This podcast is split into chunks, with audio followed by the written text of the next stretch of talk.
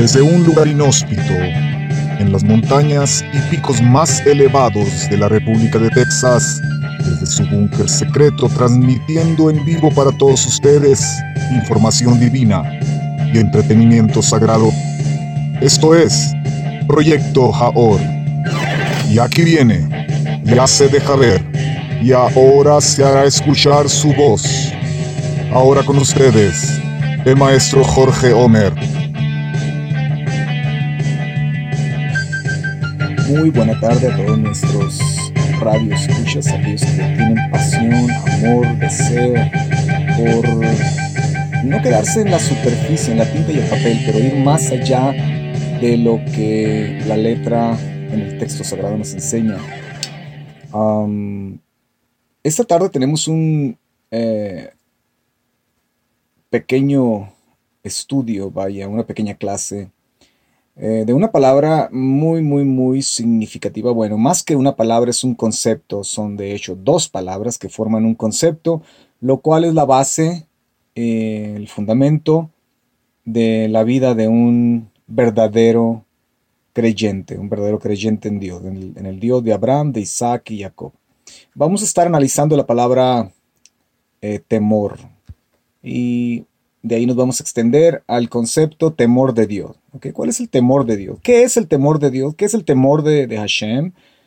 Um, y bueno, podemos eh, decir el temor de Dios. Bueno, el mismo texto sagrado, el libro Mishlei o Proverbios, nos los define. Dice, el temor de Dios es el principio de la sabiduría.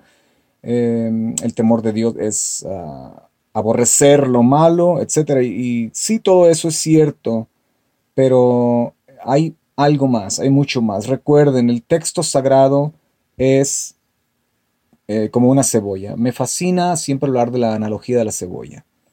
El texto sagrado es como una cebolla. La Biblia es como una cebolla que va desgajándose, va abriéndose y hay niveles, diferentes niveles y es como que nunca termina uno de comprender todas sus formas diversas, múltiples maneras de comunicarnos eh, en sus múltiples facetas. Nuestros sabios antiguos nos dicen que la Torah, el texto sagrado, la Biblia, tiene 70 rostros. Bueno, ¿qué quiere decir esto? Eh, el 70 es para básicamente hablar de lo perfecto y lo completo que es la manera en que Dios nos habla, en que Él se comunica en múltiples formas.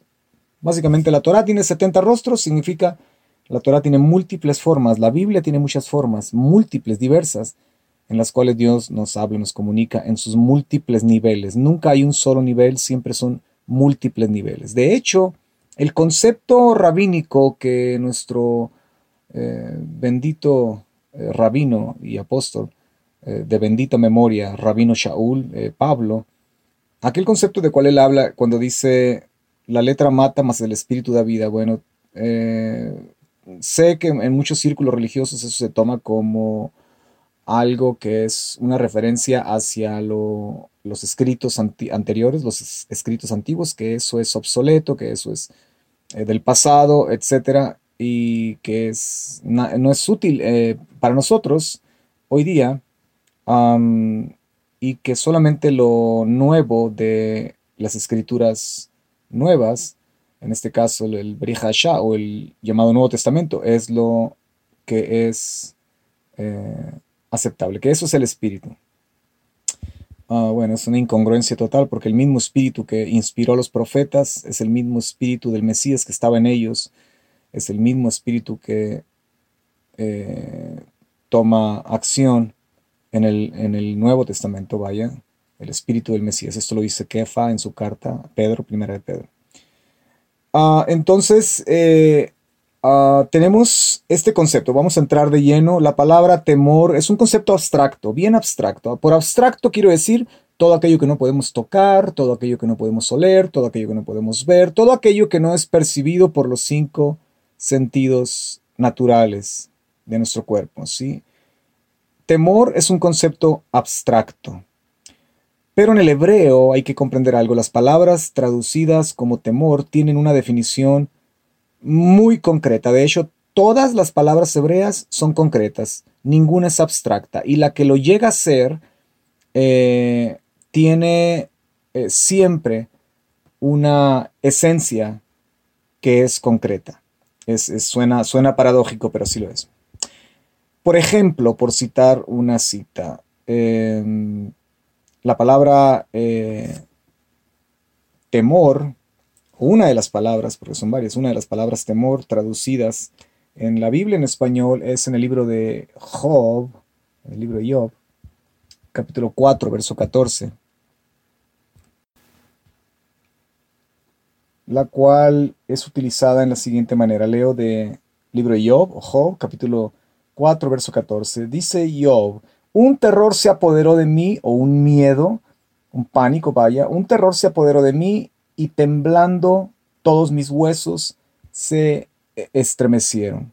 Ok, wow, qué interesante. Bueno, la palabra aquí temor, o miedo, vaya, temor, más bien temor, es un sustantivo.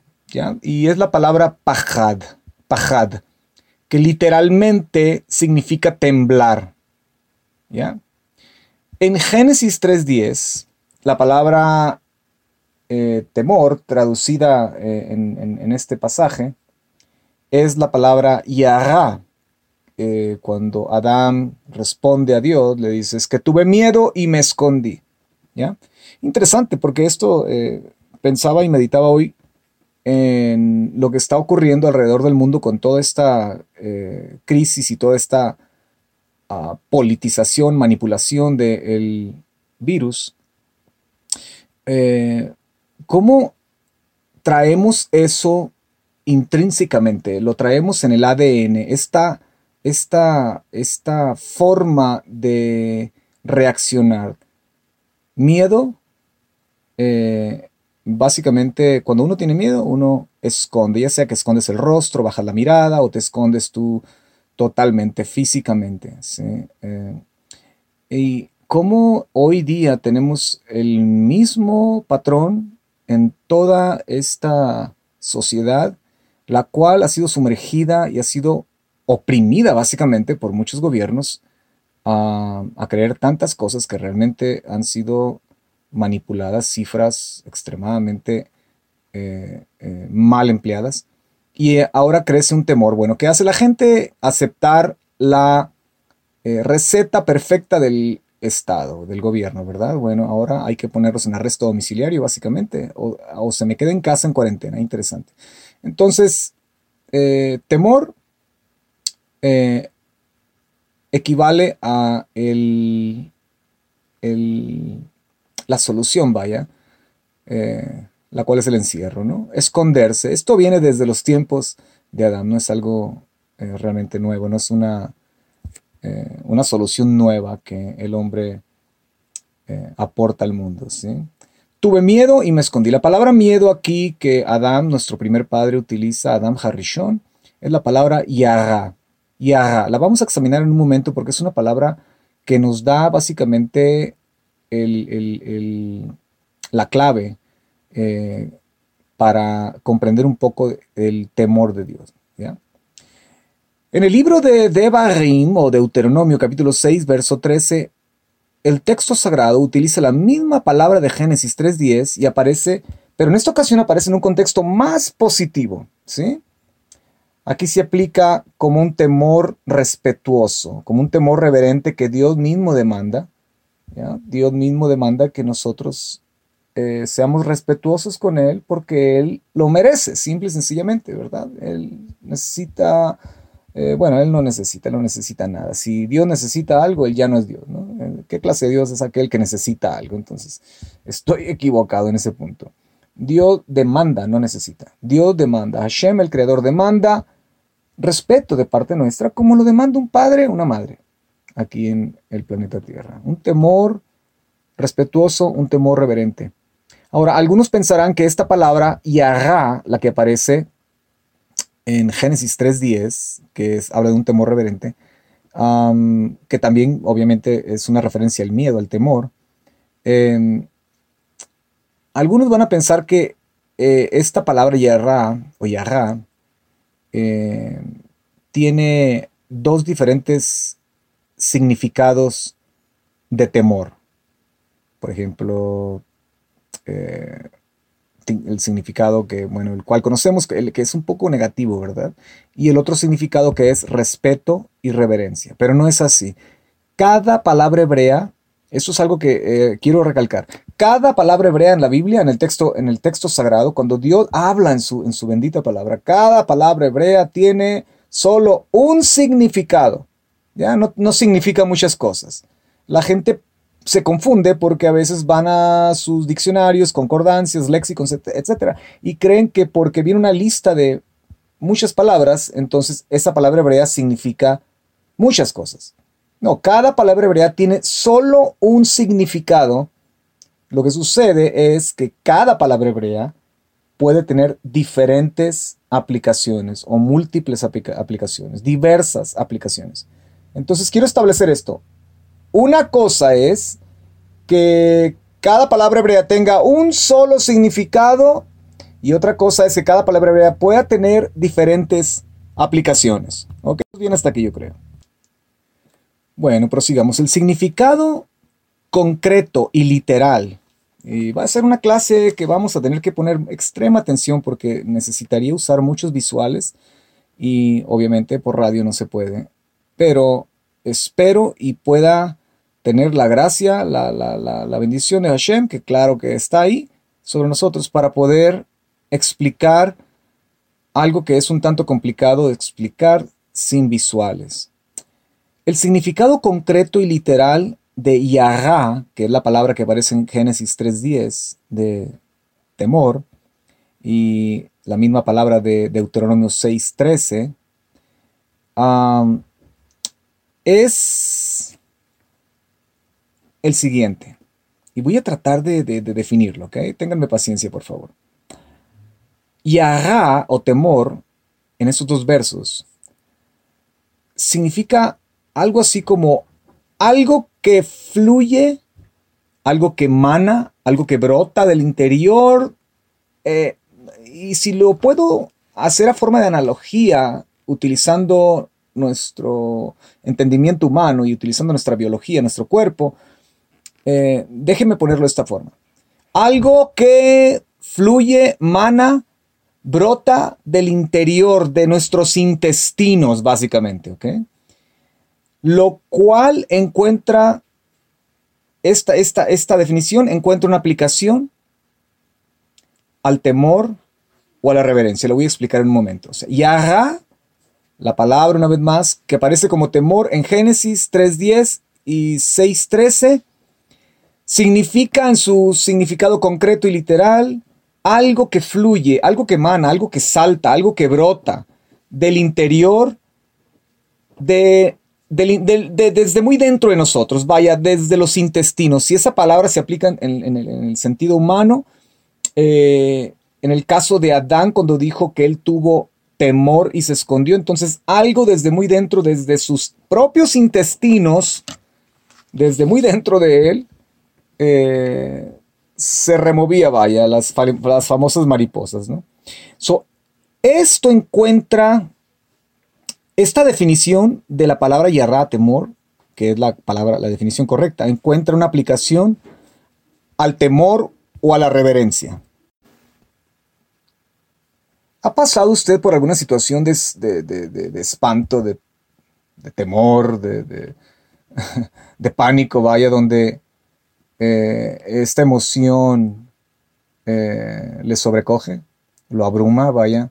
¿Ha estado usted en la presencia de algo impresionante y que lo puede sentir inclusive desde sus dentros, desde sus intestinos, desde sus eh, vísceras, vaya? Bueno, este sentimiento que se refleja eh, físicamente, biológicamente nuestro ser, es el significado de esta palabra. Mira qué interesante. Nuestros ancestros, los antiguos hebreos, eran personas extremadamente emocionales. Yo creo que tenían algo de mexicanos también, ¿verdad? Algo de argentino, algo de, centroamericano, algo de colombiano, no sé, algo de hispano tenían. ¿eh?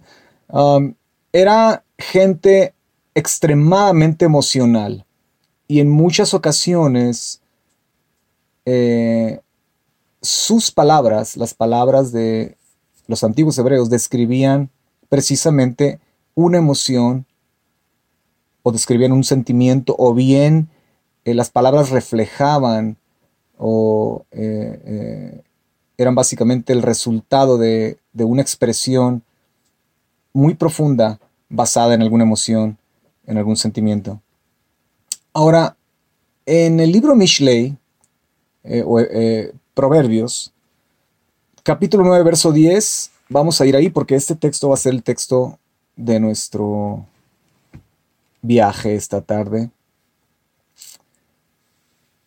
Proverbios 9, verso 10 dice, el temor de Hashem es el principio de la sabiduría y el conocimiento del Santísimo es la inteligencia. Es como traduce esta, esta eh, traducción.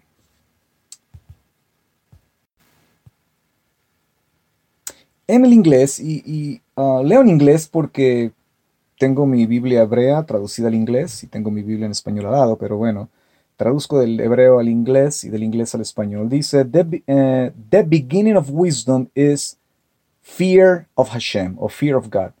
And the beginning of understanding is knowledge of the sacred. Okay?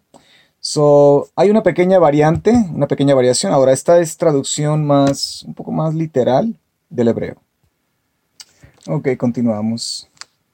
So, la palabra temor en este verso es la palabra precisamente yira.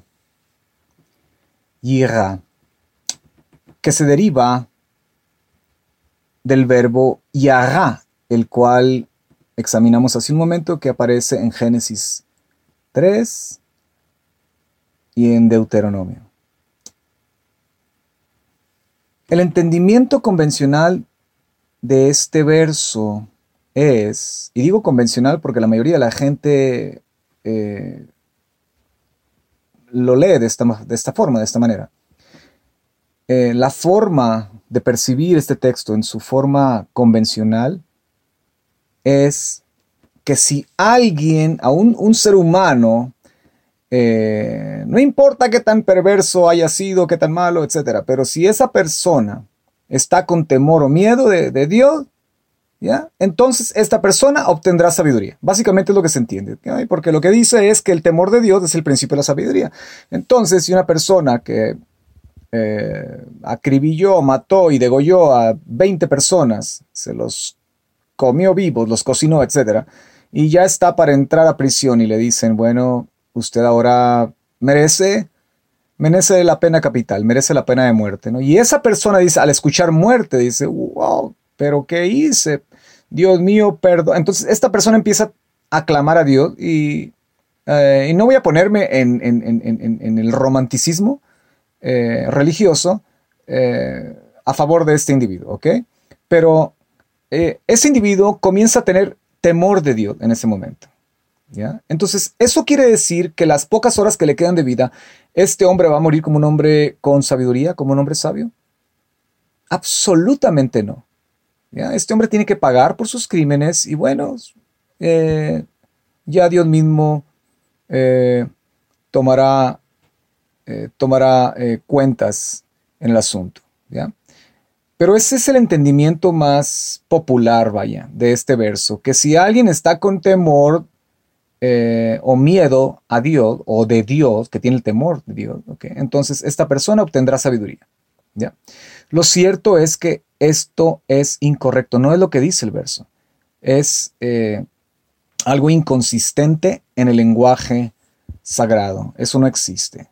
No existe la idea de que el miedo o el respeto o, eh, simplemente porque nació de un segundo a otro, la persona va a ser sabia. Yo conozco a mucha gente que es necia, que son creyentes, algunos judíos y otros eh, que son eh, en la cristiandad, y que ah, son, viven vidas totalmente sumergidas en la necedad. Ahora, un poco de gramática. Y aquí es donde quiero, por favor, que pongan un poco más de cuidado en lo que vamos a hablar, porque no tengo, una vez más, visuales para ustedes. Voy a tratar de que ustedes visualicen lo que estoy tratando de explicar. En este verso, Proverbios 9:10, la frase temor de Dios o temor de Hashem, como se traduce en nuestras Biblias hebreas a el español o al hebreo al inglés, en el hebreo aparece escrita y aparece escrita con dos sustantivos. Yo sé que una de las clases que a muchos les perturbaba cuando estaban en la escuela, particularmente que fui, aquellos que fuimos a la escuela en los 60s, en los 70s, eh, aún en los 80s. Yo sé por boca de muchos que era el español, ¿sí? interesantemente. Eh, vamos a, tratar de suprimir ese sentimiento de ese mal recuerdo, eh, porque vamos a entrar un poco en un poco de gramática. ¿sí? Vamos a eh, eh, desgajar qué realmente quiere decir este verso en cuanto a la frase temor de Hashem. ¿Qué, significa realmente en el nivel, en otro nivel, vaya, más allá de la tinta y el papel? Una vez más, en Proverbios 9:10, esta frase temor de Dios o temor de Hashem, en la lengua sagrada original de la Biblia, del texto sagrado, aparece escrita con dos sustantivos. ¿ya? Aparece yirat, pero esta vez aparece con una T. Yirá, que proviene de yara, que es la palabra temor que aparece en Génesis y en Deuteronomio, las que mencionamos previamente. Ahora yirat se le añade una una letra Tav, que es la T. Yirat Hashem, o Yirat eh, de Dios, podríamos decirlo, que es como se traduce en este verso. Ahora, ¿por qué Yirá cambia a Yirat con T? ¿Ya? Yirat con T es un sustantivo femenino, es la forma femenina de temor, vaya en su forma femenina. Y esta palabra, yirá, originalmente se, se escribe con una letra Hei en hebreo, que sería la letra H al final, en lugar de la t, del sonido t o de la T. ¿Sí? Entonces, lo que tenemos es que cuando yirá con H voy a utilizar ese vocablo. ¿sí? Cuando yirá, que es temor, la cual esta palabra viene de yará, ¿sí? que es la palabra, repito, de Génesis cuando Adán tiene temor o miedo, y la palabra de Deuteronomio donde Dios dice que debemos de tener respeto y reverencia. Esta palabra yirá, cuando es usada eh, sin la H al final, se dice que entra en un estado de construcción. Es, la, es, la, es la, el vocabulario que se utiliza. Entonces, cuando entra la palabra yirá, temor, en este estado de construcción, la letra H, o la letra Hei, en hebreo, que es el equivalente a H, eh, abandona la palabra y es reemplazada por la letra Tav, que es la letra T. ¿Sí? Por esa razón, en eh, Proverbios 9:10, la palabra ya no es Yirá con H, pero ahora se convierte en Yirat con T. ¿Por qué? Porque aparece como sustantivo atrás o adelante, perdón, de otro sustantivo, el cual es el nombre de Dios. Permítame explicarle un poco. Eh, una vez más, estoy tratando de hacer esto accesible sin visuales y es un tanto complicado, pero espero y estén comprendiéndolo. Y si no lo está comprendiendo, espere un momento que vamos a, a aterrizar, vaya, en un momento y yo sé que va a comprender la idea central de lo que esta clase eh, en lo que esta clase va a desembocar, va a terminar. Permítame explicarle. Cuando un sustantivo en el texto sagrado precede a otro sustantivo, el primer sustantivo, en este caso, Yirá, pasa a estar en lo que la gramática hebrea se llama un estado de construcción, ¿sí? Y al encontrarse en este estado, esta palabra eh, da a entender que ahora, al tener ese cambio, al tirar la H y al poner la T al final, esta T da a entender que esta palabra ahora, Yirá, que ahora es Yirat, está conectada al segundo sustantivo o a la palabra que está al lado, que sigue de este sustantivo, la cual es Hashem o Dios. ¿sí? Formando la frase eh, o formando estos dos sustantivos ahora unidos, un solo concepto. Por ejemplo, y aquí lo voy a explicar de una forma más, más clara. La frase en hebreo Malchut Elohim. Malchut Elohim. ¿Qué quiere decir Malchut Elohim? Malchut Elohim quiere decir eh, el reino de Dios. Malchut Elohim. Note que el primer sustantivo, Malchut, termina con t, con la letra T, pertenece al segundo sustantivo que es Elohim o Dios, que Elohim es Dios. Entonces, esta frase, reino de Dios, reino sustantivo, Dios también es un sustantivo, y porque van juntos, uno al lado de otro, entonces es claro que el primer sustantivo pertenece al otro o viceversa. ¿Sí? Por ejemplo, otros ejemplos. Eh, hay bastantes ejemplos en el texto sagrado. En, Génesis 15, verso 1, por ejemplo, la palabra Dios, em, eh, la palabra cuando, eh, perdón, cuando dice eh, la palabra de Dios, ¿ok? utiliza esta frase, la palabra de Dios, o cuando los profetas vino la palabra de Dios al profeta, etc. La palabra de Hashem. Génesis 3, 8, la voz de Hashem, la voz de Dios.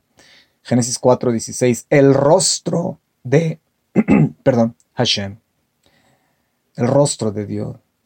Eh, Génesis 4, 26, el nombre de Dios. Génesis 6, 8, los ojos de Dios. Génesis 13, 10, el jardín de Dios, o el jardín de Hashem. Génesis 16, 7, el ángel de Dios.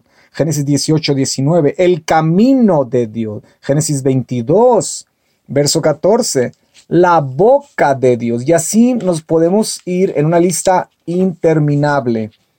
Todos estos, en todos estos pasajes, la palabra eh, o el sustantivo, vaya, anterior al nombre de Dios, aparece siempre en ese estado de construcción, conectada y perteneciendo a la palabra Dios.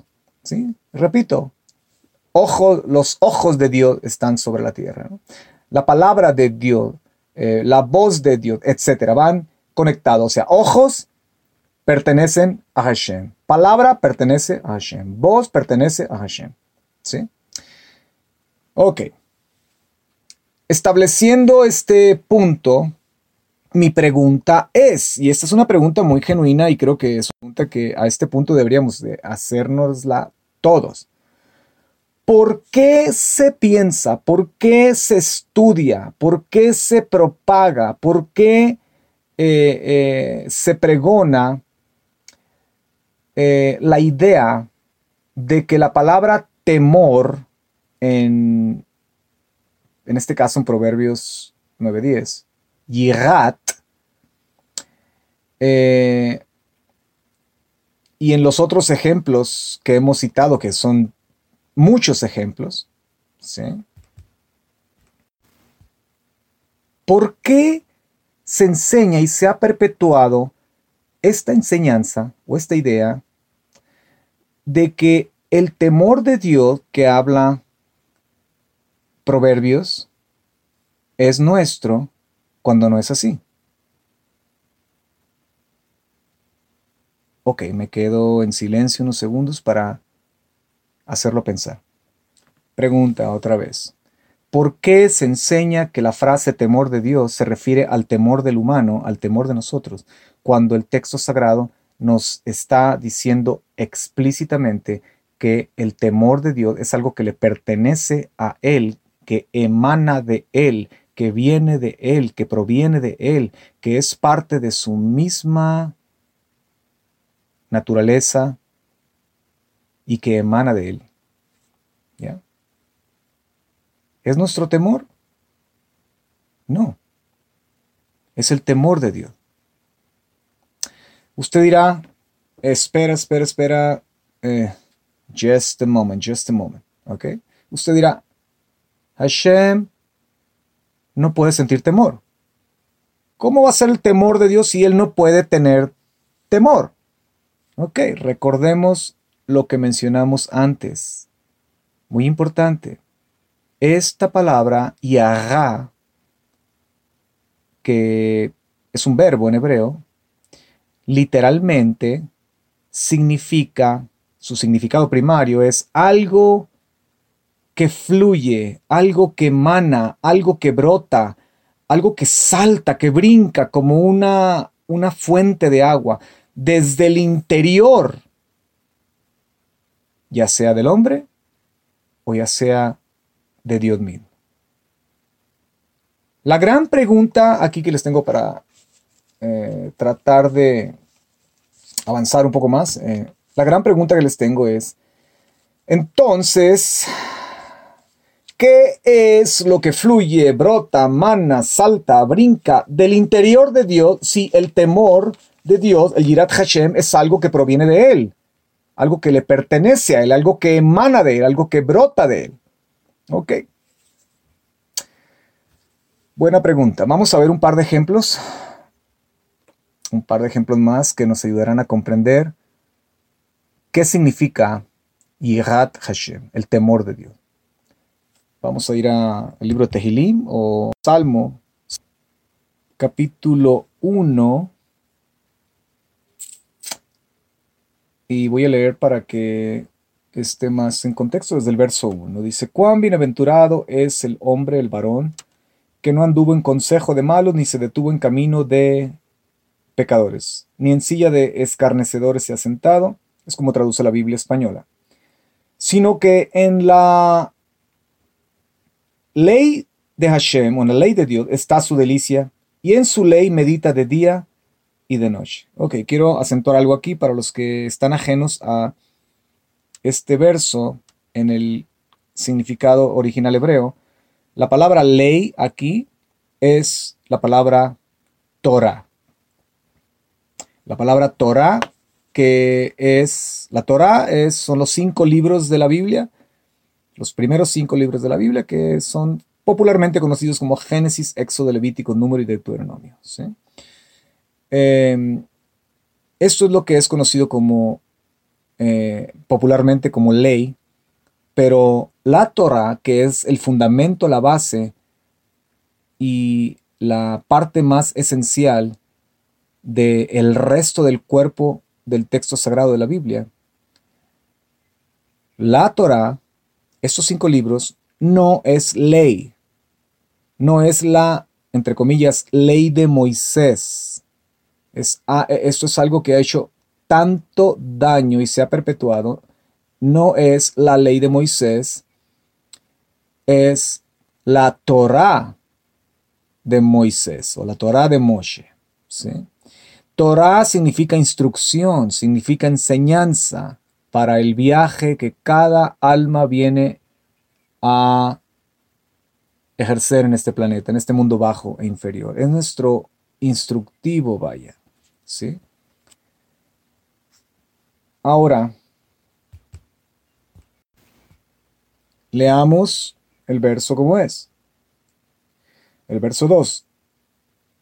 Pero en la ley, o sino que en la, en la Torah, sería la lectura más correcta, de Dios está su delicia y en su Torah medita de día y de noche, en su instrucción, vaya, en su, en su instructivo medita de día y de noche. Aquí la frase la ley de Dios o la Torah de Dios, que sería lo más correcto por traducir, sería Torat Hashem o Torat de Dios. ¿Sí? Una vez más, la palabra Torah, y lo voy a explicar en un momento. Aquí Torah aparece con T al final también. ¿Sí? ¿Por qué? Porque aquí Torah, que es un sustantivo, y por el hecho de ir adelante de otro sustantivo, que es la palabra Dios o Hashem, aquí sufre el mismo cambio que sufre la palabra Yirah, que fue transformada a Yirat. Aquí la palabra Torah sufre este cambio y entra a esta forma eh, eh, reconstruida, vaya, y aparece con T al final y no con H. Porque aparece conectada, repito, o perteneciendo a la palabra que sigue, que es el nombre de Dios. ¿sí? Esta es la regla cuando un sustantivo aparece detrás de otro sustantivo eh, que van conectados. Entonces, eh, la palabra Torah eh, que significa instrucción, enseñanza, y significa mucho más, pero paremos hasta ahí por el momento, se deriva de un verbo hebreo que precisamente, esto es bello, precisamente es el verbo yahá. ¿Sí? Ah, ya les suena familiar, ¿verdad? Claro, lo hemos estado viendo.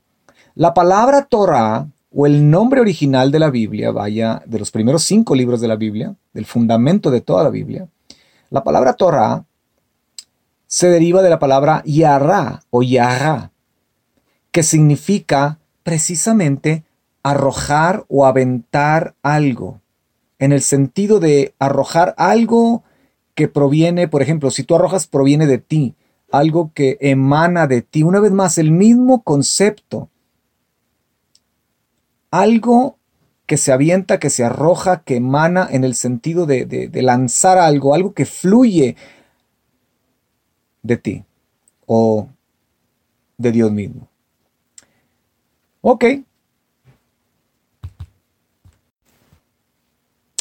Para explicar un poco más esto de Yara y Torah. Yara es la raíz de la palabra Torah. ¿sí? Y no solo son palabras relacionadas o vaya, que tienen el mismo ADN o que vienen de la misma familia, pero también ambas provienen de la misma raíz madre repito, conteniendo el mismo, el mismo ADN. Ahora quiero eh, eh, leer esto que aparece en Jueces, en el libro de Shoftim o Jueces, capítulo 3, verso 10. Y dice el verso 10 de Jueces, capítulo 3. Ah, y el Espíritu de Dios o el espíritu de Hashem estuvo sobre él y gobernó Israel y salió a la guerra. Y Hashem entregó en su mano a Kushan, Risataim, etcétera, etcétera, etcétera. Está hablando del juez, um, este gran juez, de nombre Otto Niel, o Otto Niel. Bueno, aquí aparece también el mismo concepto, la misma idea. Y vamos a tratar de unir esto con lo que hemos estado hablando. El Espíritu de Dios estuvo sobre él y gobernó Israel. El Espíritu de Dios. En hebreo es eh, Roach Hashem, Roach eh, Elohim, Roach o Ruach, el Espíritu de Dios. Roach Hashem. Esta palabra ruach, interesante, que es espíritu en hebreo, es la palabra, también se puede traducir y de hecho significa también viento. Es como la palabra eh, equivalente en el griego a espíritu, que es la palabra pneuma, con P al principio, pneuma, que también eh, significa viento, significa espíritu, pero también significa viento en el griego. De hecho, es la palabra que nos da la, la palabra neumático una llanta, ¿verdad? Eh, porque la llanta contiene aire adentro. Eh, bueno, he estado viendo unos artículos últimamente de los carros del futuro que las llantas no tendrán aire. Bueno, algunos volarán, algunos flotarán, ¿verdad? Pero aquellos que continúen aquí pegados a la tierra van a ser llantas eh, sin aire. Entonces, a ver cómo les llamamos después. ya no los vamos a llamar neumáticos, yo creo, porque no va a haber aire. Bueno, la palabra ruaj, que es traducida como viento también, y, e interesantemente, ¿qué es un viento? El viento es, eh, es una forma de algo que fluye, algo que emana, algo que brota, algo que tiene una continuidad, eh, que, que viene de una fuente que está haciendo que ese viento emane. Ruaj también es algo muy significativo esto, espíritu, Em, significa básicamente, eh, Ruach eh, significa también la esencia, la realidad, eh, el carácter de una persona, quién es la persona en esencia. Básicamente también eso puede significar y en muchos casos se traduce de esa forma porque es correcta. ¿sí? Bueno, tratando de resumir todo esto, ¿Qué fluye, qué emana, qué brota del interior de Dios? ¿Qué es lo que emana de su interior? Lo que emana, lo que brota, lo que salta del interior de Dios es precisamente su instrucción, su enseñanza, su carácter, su realidad, que brota de desde dentro de él desde lo más profundo de Él, con un amor que jamás podremos comprender hacia su humanidad, porque realmente esto que emana de Él es lo único que puede traer no solo sustento para nuestras vidas, desde dentro hacia afuera, pero las soluciones a todas nuestras desgracias y a todas nuestras miserias su bendita palabra, su consejo. Ahora veamos Proverbio 9:10, pero esta vez en una perspectiva original, hebrea, como se entiende originalmente en la Biblia que Dios anhela que todos comprendamos, como Él originalmente habló en el texto sagrado. Se leería así, voy a tratar de simplificarlo. El fluir o la emanación que es yirá en hebreo, que es yirá es la raíz de la palabra Torah, recuerde, o sea, básicamente el fluir, o sea, la enseñanza y el carácter, o sea, el ruaj, el espíritu de Dios, es el principio de la sabiduría. ¿Qué es sabiduría en hebreo? Jochma en hebreo. Jochma es la habilidad de distinguir entre lo que es correcto y lo que no es correcto, entre lo que funciona y lo que no funciona, entre lo que es sagrado y entre lo que es profano, entre lo que es corrupto y lo que es sano, lo que es bueno. Y una íntima relación con el Santísimo es el verdadero conocimiento. Voy a repetir una vez más. El fluir el yirá o la enseñanza y la instrucción divina. Recuerden, porque la palabra Torah no significa ley.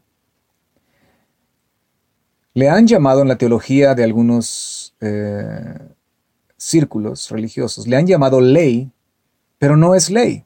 La Torah no es ley. Contiene leyes, pero no es ley. Es como si dijéramos que la Torah es un libro de historia. No, contiene historia sagrada, pero no es un libro de historia. Es como si dijéramos que la Torah o Génesis o Éxodo, uno de los cinco libros, es un libro de geografía. Ah, contiene geografía, pero no es un libro de geografía. La Torah es lo que su nombre lo indica, instrucción, enseñanza para todo individuo que camina sobre la faz de la tierra. sin la Torah no tuviéramos honra, glorifica, respeta a tu padre y a tu madre. ¿Ya? Que es lo más básico que le podemos enseñar a nuestros hijos. Entonces, tenemos que considerar eso.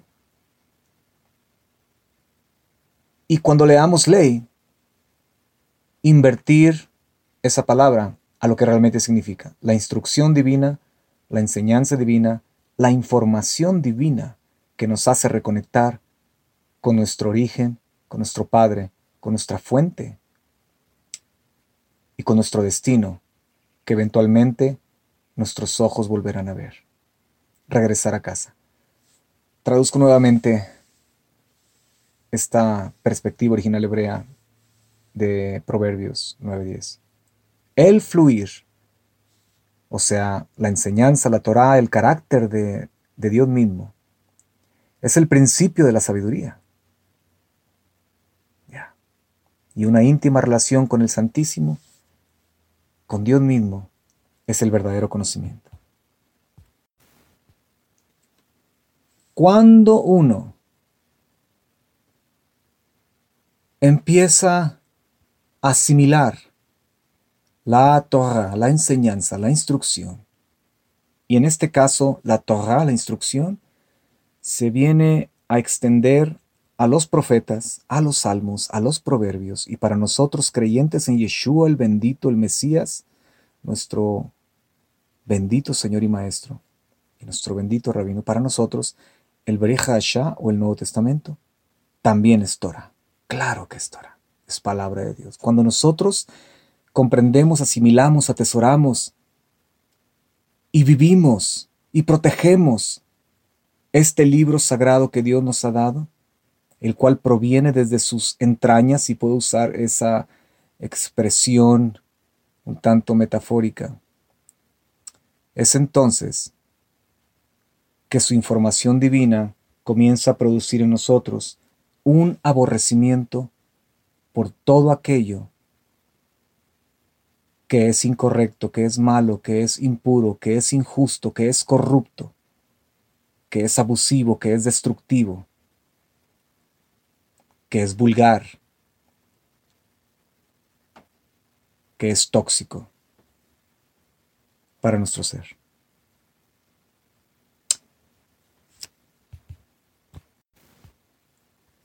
Viéndolo en un, viéndolo en un aspecto, perdón, más místico, y utilizo la palabra místico en el buen sentido de la palabra.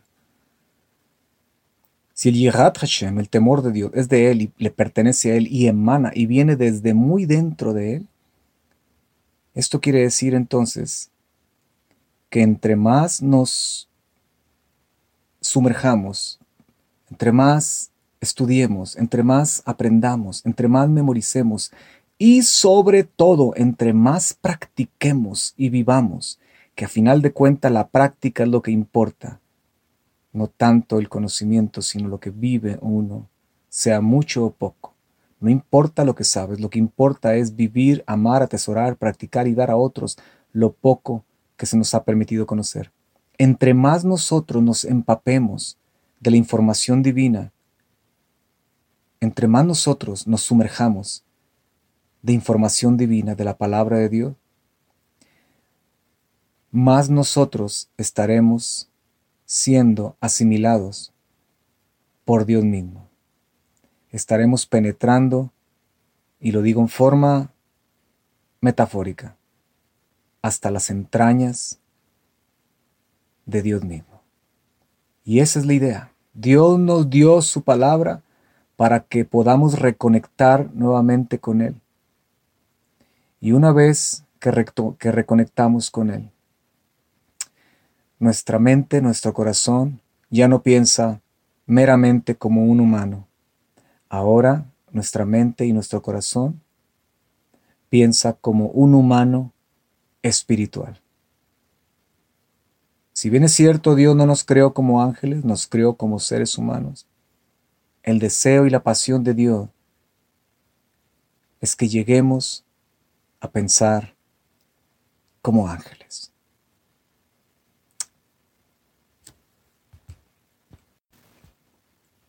Entonces, no seamos tan arrogantes y quitémonos esa idea tan vaga de que debido a que yo temo a Dios, de que yo respeto a Dios y que eso es una iniciativa que yo tomé,